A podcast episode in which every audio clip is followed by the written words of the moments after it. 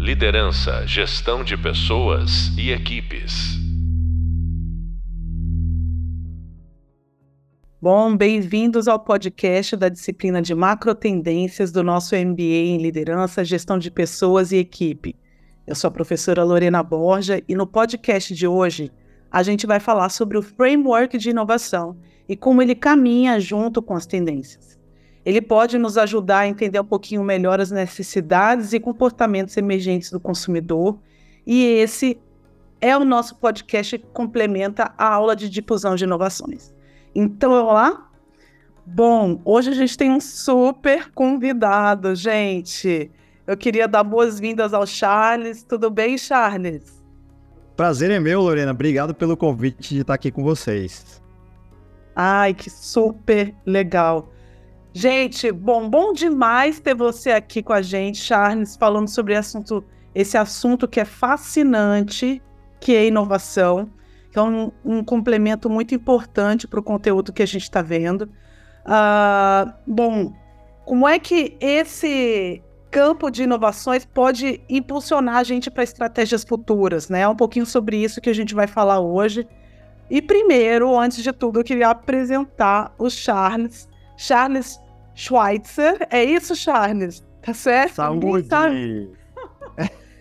Ninguém sabe, Ninguém sabe é pronunciar seu nome, é isso?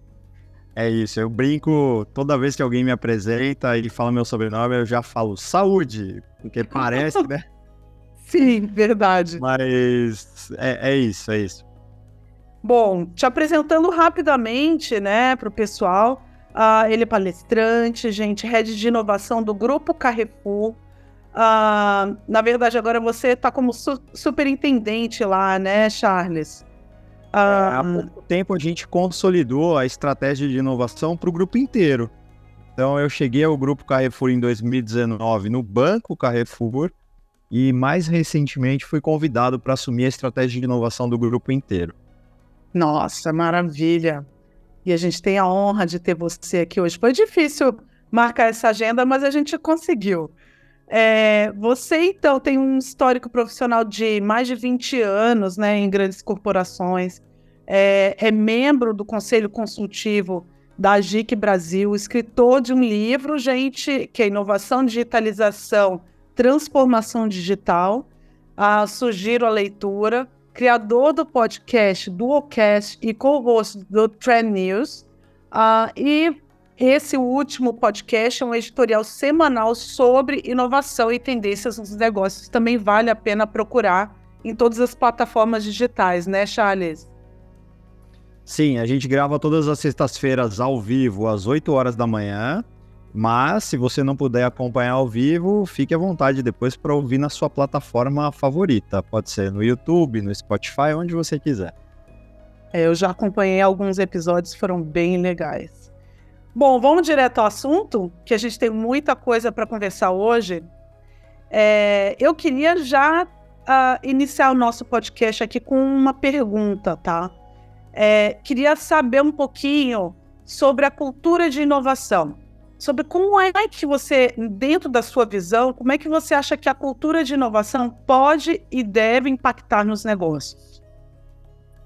Ótimo. Lorena, criar cultura de inovação é uma das coisas mais complicadas, mas ao mesmo tempo das coisas que mais vai trazer resultado do ponto de vista de inovação dentro das organizações. E eu gosto de contar essa história sem romance, tá? Então, eu cheguei ao grupo Carrefour em setembro de 2019, como eu estava te falando, e eu cheguei conhecendo pouca ou quase nenhuma pessoa aqui dentro. Então, de fato, as pessoas não sabiam bem a que servia uma área de inovação e para que, que a gente estava lá construindo essa história.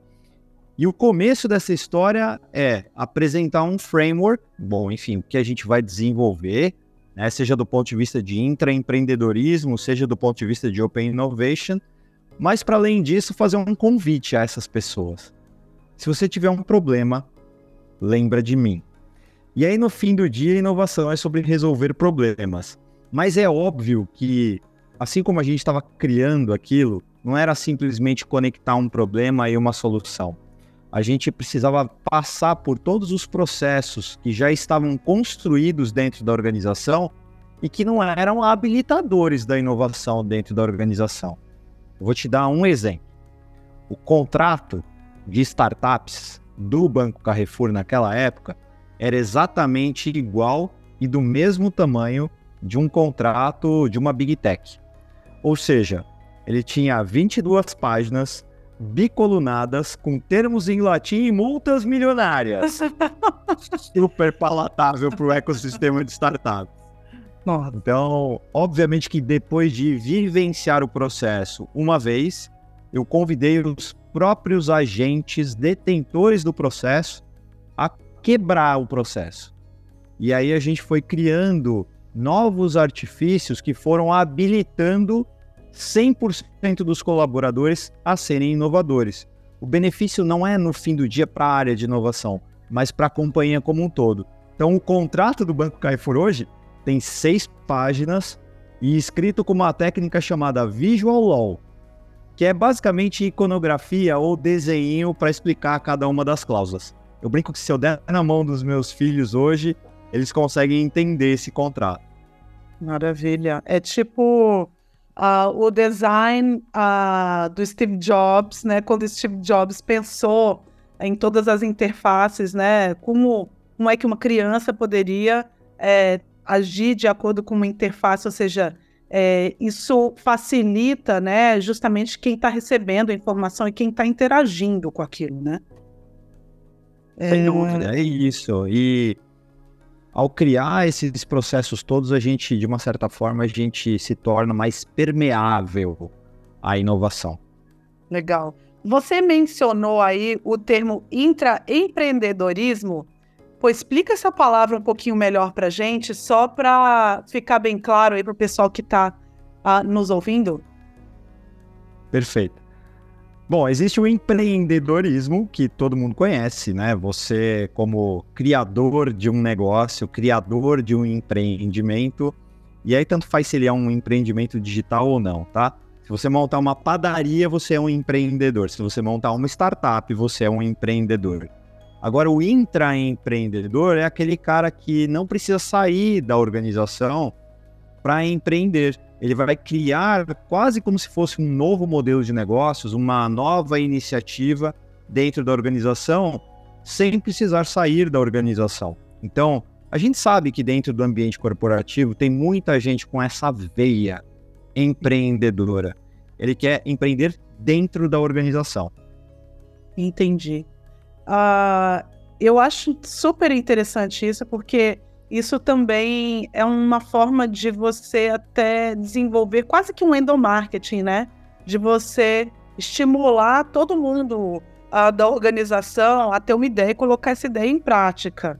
Às vezes, uh, a gente está numa posição de liderança e alguém que está ali com a mão na massa sabe muito melhor dos problemas que a organização passa do que nós.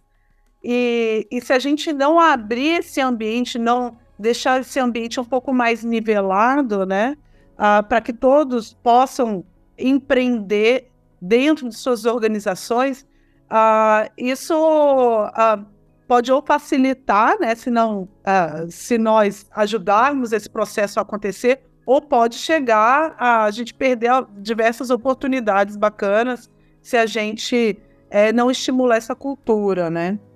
Então, acho bem interessante esse conceito e, e aí você como liderança, aí, como é que você é, traz o, o intraempreendedorismo para dentro da sua, da sua malha aí, da sua gerência ou supervisão da sua área? Ah, Lorena, na verdade a gente habilita 100% dos colaboradores a serem intraempreendedores. E a gente faz isso de duas formas. Primeira forma é a gente ter um portal de inovação que permite a qualquer colaborador, a qualquer momento do ano, dar uma ideia. Mas não é uma ideia solta, é uma ideia conectada ou ao processo de melhorar as vendas, melhorar resultados, melhorar processos, melhorar a pegada de sustentabilidade ou ainda melhorar qualquer é, desafio de negócios. Mas também as áreas de negócio, as funções corporativas, etc., podem criar desafios e abrir para a organização inteira. Então, essa é a primeira forma. A segunda forma, uma vez por ano, a gente faz um hackathon. E nesse hackathon, a gente é, cria uma temática, cria é, como pano de fundo o uso de uma tecnologia emergente, e a partir dessa tecnologia emergente, a gente colhe todas as ideias dos colaboradores e desenvolve projetos que, no fim do dia, podem até virar uma nova empresa dentro da empresa. Nossa, super. Bom, uh, eu sei que você tem aí um framework de inovações que você mesmo desenvolveu. É, eu achei, eu já tive um pouco em contato com esse framework, achei super legal. Eu acho que é, é muito interessante a gente trazer essa pauta aqui para o nosso uh, para esse momento do podcast. Eu queria que você explicasse um, um pouquinho melhor. É, lembrando que a gente está aqui falando sobre liderança também, tá? Falando, então eu queria que você uh, explicasse o framework de inovações que você desenvolveu. Uh, hoje você aplica no, no Carrefour, certo? No Banco Carrefour. E eu queria também entender a sua posição como líder é, interagindo com esse framework. Perfeito. Bom, na verdade, o framework ele começa de uma pergunta que eu brinco que é a pergunta do milhão, Lorena. Eu sei que você sabe a resposta, então não vou te testar aqui. Mas eu vou deixar uns segundinhos no ar aqui, só para nossa audiência refletir sobre ela. A gente acaba de vivenciar o lançamento de mais um iPhone. Este último iPhone pode ser considerado uma inovação? Sim ou não? Reflitam. E se você refletiu e disse que não, saiba que você está redondamente enganado. Desculpa decepcioná-los, mas a gente começa o framework a partir disso. Imagina. Eu não podia dar spoiler, né? Eu não podia dar spoiler. Ai, que vontade de falar assim, eu não sei. então, no eixo horizontal, quando a gente fala de um mesmo modelo de negócios, mas a gente adiciona uma tecnologia nova ou uma competência nova, a gente tem a inovação disruptiva do tipo radical. Por exemplo, Netflix nada mais é do que a boa e velha blockbuster. A gente continua alugando nossos filmes e séries, só que agora viu uma tecnologia nova. O streaming. E aí a pergunta de fundo é: por que Netflix e não Blockflix? Alguém dormiu no ponto da inovação. Quando a gente muda modelo de negócios, mas usa as mesmas tecnologias e competências que estão disponíveis, a gente tem a inovação disruptiva do tipo ruptura. E aí a ruptura a gente pode considerar, por exemplo, o Wikipedia, que democratizou a produção de conteúdo científico para dentro de enciclopédias. E aí, por fim, a gente tem a disruptiva do tipo arquitetural. E é lá onde a gente normalmente coloca os unicórnios, como o Airbnb e o Uber. E eu não vou chover no molhado falando delas para vocês. Mas eu vou dizer o seguinte: eu tenho três filhos. E toda vez que eu peço 10 dias de férias, eu nunca consigo simplesmente pagar por 10 dias de férias. Porque a rede hoteleira inteira não tem um quarto porque hospede cinco pessoas no mesmo quarto. Então vem o Airbnb e resolve um problema real de uma pessoa real. No fim do dia, inovação é sobre isso. E não existe também uma inovação que é mais importante do que a outra. Se a Apple tivesse lançado só o primeiro iPhone tivesse esperando até agora pela próxima disrupção no iPhone, ela também já estaria fora do mercado. Em cima desses quatro quadrantes de inovação, a gente tem sempre uma metodologia ou uma forma de se conectar com o ecossistema de inovação. E aí a gente faz a inovação acontecer dentro da organização. É assim que o framework funciona. Ai, que legal. Assim, na prática, né, você já me falou de vários exemplos. Não sei se você pode citar um pra gente. Um que eu acho assim matador é aquele da. Uh, dos boletos, que os boletos já vinham escritos. Toda vez que eu vejo meu boleto de cartão de, de pagamento, meu extrato, né, na verdade, de pagamento de cartão de crédito, eu fico pensando, oh my God. Uh, eu tenho um mais uh, novo para contar para você. Ah, é? Então me fala. A gente é incrível, né? Você falou uma coisa que eu acho que tem muito poder. A gente só descobre realmente a dor e o problema do usuário quando a gente sai do nosso escritório e vai a campo de fato. E aí eu descobri recentemente que crédito pessoal também tem last mile. Imagina que você, Lorena, aplicou para um crédito pessoal, tá? E aí você está preenchendo a sua ficha cadastral ali e aí numa digitação errada ou no autocorrect do celular, algum dado seu saiu errado. Digamos que, sei lá, na hora de digitar o Borja do seu sobrenome, trocou o J por G. Uhum. E, bom, essa ficha cadastral chegou lá para mim. Eu avaliei todos os seus dados, tomei a decisão de dar o crédito pessoal para você e o crédito pessoal não chega. 7% de todos os créditos pessoais aprovados não chegam para as pessoas que aplicaram para o crédito porque tem algum dado, alguma informação que está incorreta na sua ficha cadastral. A gente trouxe uma startup de mercado, ela faz uma espécie de um golden record entre o que você digitou e os teus dados públicos, e eu consegui reduzir de 7 para 3. Esses Não. 4 pontos percentuais de diferença revertem 2 milhões de reais de faturamento para o Banco Carrefour todos os meses.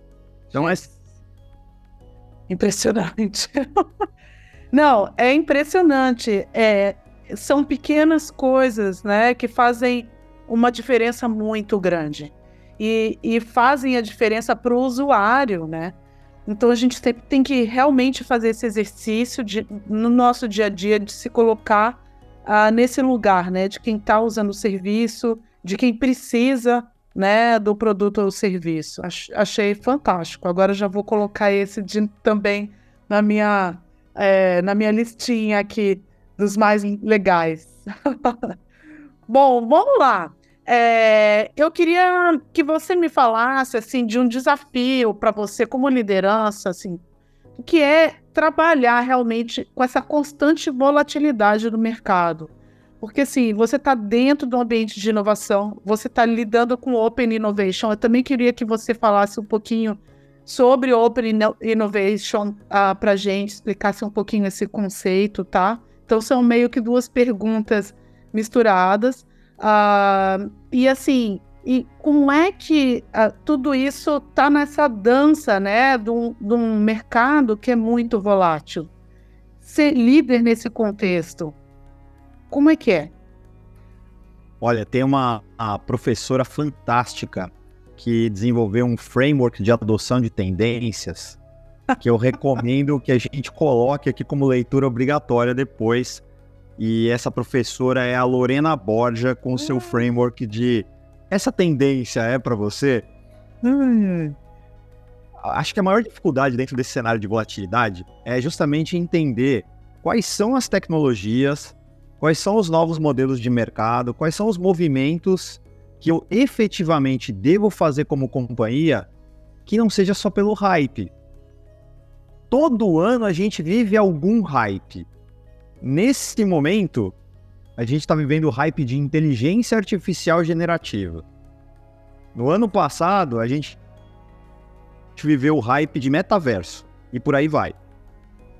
O que a gente tem que se perguntar sempre é: isso resolve algum problema? Algum problema da minha empresa, do meu usuário, do meu cliente? Porque se não resolve, deixa passar e tranquiliza a sua organização sobre isso. Não é porque várias empresas, várias pessoas estão se jogando em uma tendência que você necessariamente também precisa se jogar sobre isso. Então, dentro desse mundo volátil, cheio de tecnologias surgindo a cada dia, escolha aquelas que efetivamente façam sentido para o seu negócio. E na dúvida, recorra ao framework de adoção de tendências da Lorena Borja. É, então, super legal, né, Charles? Tipo, você fez minha aula, eu fiz sua aula. Mas isso que é super importante é, é que você falou, que é gerar valor para o negócio, né? Então, como a liderança, qual é o papel da liderança, né? É, é a gente entender dentro dessa grande nuvem de novas informações, que estão vindo para a gente, qual que é essa inovação que realmente vai, vai gerar valor para o meu negócio. E eu acho que o papel do líder é super importante aí, né? Super importante. Aí, respondendo a sua segunda pergunta, né? O que é Open Innovation, como isso se conecta, é que você não precisa desenvolver tudo sozinho. Você pode contar com o ecossistema de inovação, ou seja, as aceleradoras, as startups, as universidades, enfim, você sempre vai ter a possibilidade de make it or buy it. E o buy it, você efetivamente tem que considerar com a possibilidade de abrir os seus problemas para o mercado e receber quem está de acordo com resolver o seu problema. Você não precisa resolver tudo sozinho. E Open Innovation é um pouco isso. Normalmente a gente fala de fazer com as startups, mas também tem outros agentes que podem compor aquilo que a gente chama de inovação aberta. Perfeito. É, a gente fala que isso é uma abordagem mais descentralizada da inovação, né? É muito bacana porque realmente é, isso, é, isso poderia ser, a gente poderia até falar que isso é óbvio, né? Mas não é. Se, se fosse tão óbvio, outra pessoa é, já isso já teria é, virado mainstream uh, antes do, do que o momento atual, né? Mas, bom, para a gente fechar aqui a nossa, a nossa conversa, eu queria entender uh, com você um conceito super importante uh, para a parte de liderança, né, que trabalha com inovação, que é um, o conceito de ambidestria.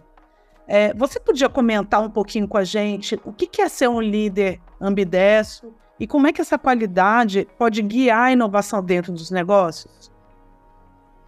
Perfeito, Lorena. Eu acho que é super importante hoje a gente entender que 80, 90% do tempo a gente efetivamente precisa estar dedicado a melhorar o business ao infinito. É, é fazer a inovação do tipo incremental, fazer o iPhone ser melhorado ao infinito. Ao mesmo tempo que a gente abre orçamento, abre espaço de agenda, aloca pessoas e recursos para a gente construir novos modelos de negócio ou construir a empresa do futuro. Se a gente só gastar o nosso tempo, só gastar o nosso orçamento em fazer aquilo que é incremental, a gente pode perder o bonde da disrupção das organizações. E cuidado, porque o bonde da disrupção ele pode vir de um concorrente direto, ele pode vir de um outro segmento, ou pode vir do regulador, do governo, etc a todo momento o nosso ambiente, né, esse playfield, ele está mudando, ele está em transformação e muitas vezes com variáveis que são absolutamente incontroláveis. Então, crie os espaços, crie os mo momentos e movimentos dentro da organização para que o seu time, em conjunto com outras empresas, startups, aceleradoras, possam desenvolver a empresa do futuro. A Apple, que a gente está citando aqui, ela vem melhorando o seu iPhone ao infinito, mas ela acabou lançando um fone de ouvido que vale mais do que empresas de tecnologia somadas. Ela criou um relógio que até então tinha um mercado absolutamente estabelecido em quatro tipos de produto e quatro quartis de preço, e hoje com um produto só ela penetra nesse mercado todo. Então, crie esses momentos, esses movimentos para atuar em outras indústrias. E aí acho que o Carrefour é muito feliz nesse exemplo, porque até então, Carrefour era só um supermercado. E agora o Carrefour é também um banco, e hoje é o quinto ou sexto maior banco do ponto de vista de carteira de crédito, e agora também é uma operadora de celular, uma operação de MVNO, e agora também pode ser o que quiser. Então, crie os ambientes, crie os movimentos para que você teste novos modelos de negócio e, no caso deles funcionarem, pense de que forma a gente vai escalar isso. É uma questão também de uh, equilíbrio, né?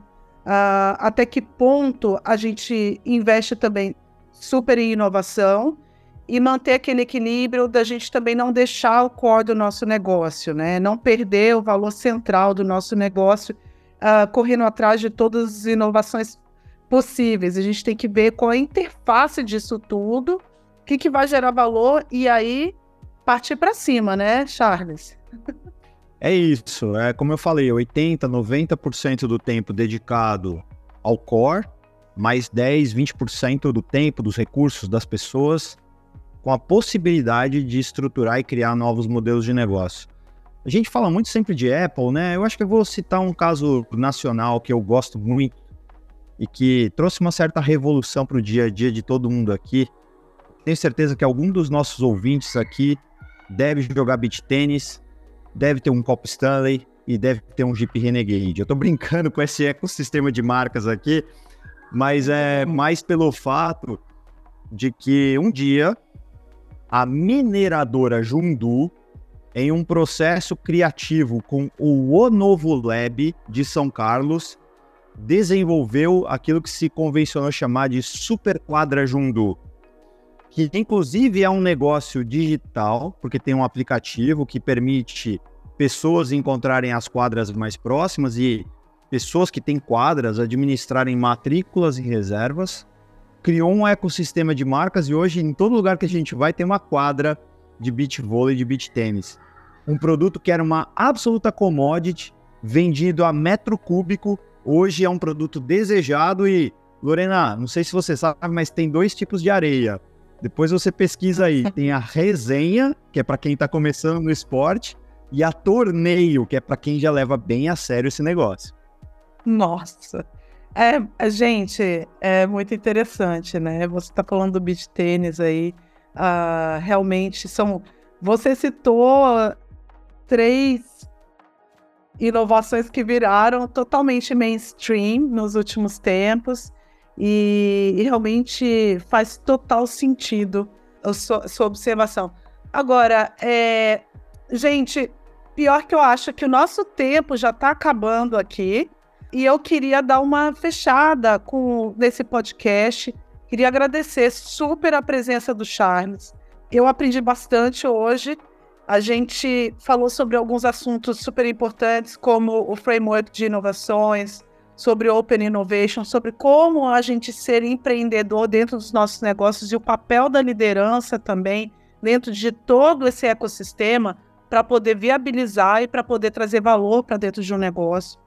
Uh, como uh, líder aí, uh, dentro de um player super importante aqui no Brasil, na verdade é uma empresa mundial, mas a gente está falando aqui dentro do cenário brasileiro, é, o Charles é uma, é uma figura super importante para a gente aprender.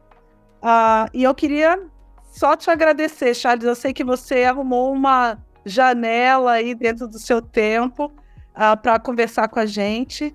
Você tem alguma última observação para colocar? Lorena, para fechar, eu vou deixar como presente para vocês a frase que eu uso de inspiração para mim mesmo. A sua última melhor experiência define a sua próxima expectativa. E eu acho que nós, a todos os momentos, estamos vivendo experiências de consumo de produtos, de serviços, do que for. A, guess what, né? O nosso cliente também. Então, a gente tem que setar a barra da nossa organização de acordo com as experiências que nós e nossos clientes estão vivendo todos os dias, o tempo inteiro. É isso, Lorena. Charles, muito obrigada por você ter vindo hoje bater esse papo com a gente. A gente conversou hoje, então, sobre o framework de inovação que o Charles Schweitzer. É isso, Charles? Falei certo? Falou certo. e como podemos incorporar a inovação nos nossos negócios, desenvolvendo uma gestão para o futuro. Vocês vão poder acessar os conteúdos também pelo e-book e bibliografia sugerida, principalmente através do livro da Judy Astrin, que se chama Estreitando a Lacuna da Inovação, que é uma leitura super fácil e muito boa para a gente complementar essa aula. Até o próximo podcast. Obrigada!